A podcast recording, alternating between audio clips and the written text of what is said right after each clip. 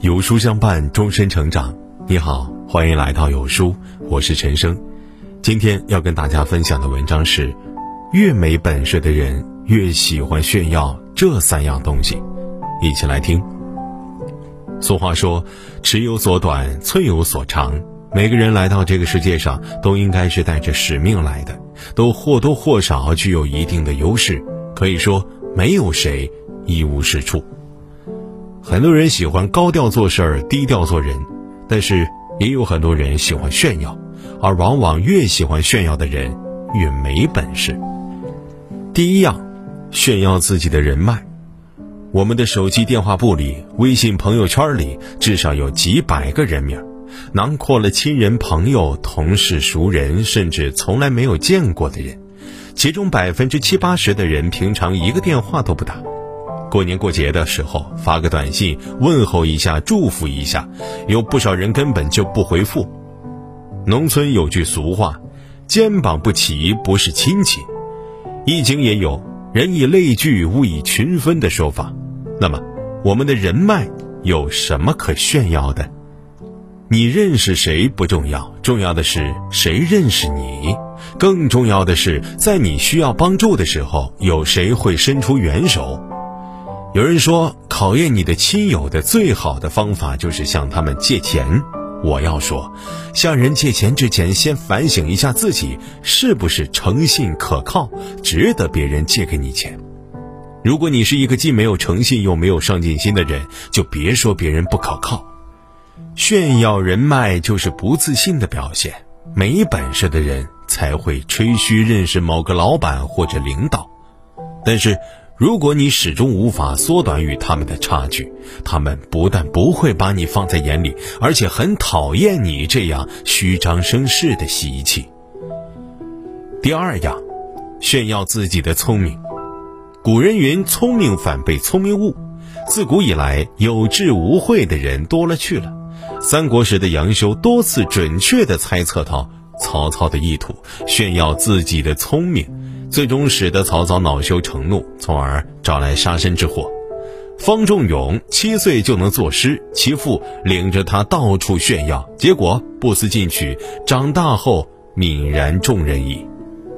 其实聪明没有什么好炫耀的，研究证明，普通人的智商都差不多，特别聪明和特别愚笨的。都很少，很多人都是思想家，但只是思想的巨人，行动的矮子。夜行千里路，早晨卖豆腐，就是因为想的太多，却不敢去做，所以终将一事无成。很多人谈论起国家大事儿和国际形势来，头头是道，口若悬河。那么，为什么不把这份聪明用在改变自己的困境上呢？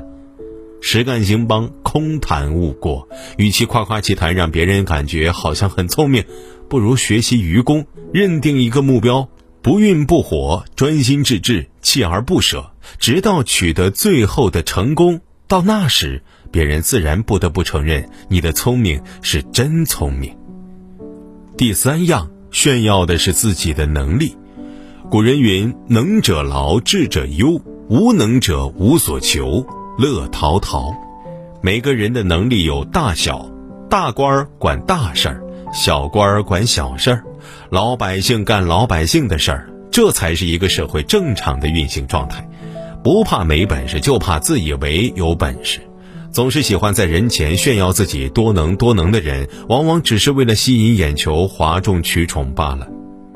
战国后期，秦国攻打赵国，赵王任用了经常在他面前炫耀兵法知识的赵括为大将，结果被秦国大将白起坑伤了四十万赵军，纸上谈兵从此成为千古笑谈。三国时，诸葛亮任用了经常在他面前炫耀兵法知识的马谡。结果痛失街亭，成为他一生中用人的败笔。马谡也因此赔了性命。有能力就在工作中表现出来，让别人看看你的本事。你什么都不说，人家也会对你刮目相看。没有人喜欢自吹自擂的人，即使他真的有一定的能力。这是一个充满机遇和挑战的时代。如果你能做到行业里的人都知道你的名字，而且都羡慕你，你的能力应该就算不错了。《史记》中陈涉说：“王侯将相宁有种乎？”每个人咕咕坠地的时候都没本事，所有的本事都是一步步从学习和实践中得来的。老子说：“知人者智，自知者明。”你不需要炫耀自己的人脉、聪明和能力。只要你选定自己喜欢并擅长的事儿，下定决心，充满热忱，始终在学习、钻研、实践和反思中成长和完善，你就一定会从没本事到有本事，再到很有本事。好了，今天的文章就跟大家分享到这里了。如果你喜欢今天的文章，记得在文末点亮再看，跟我们留言互动哦。另外。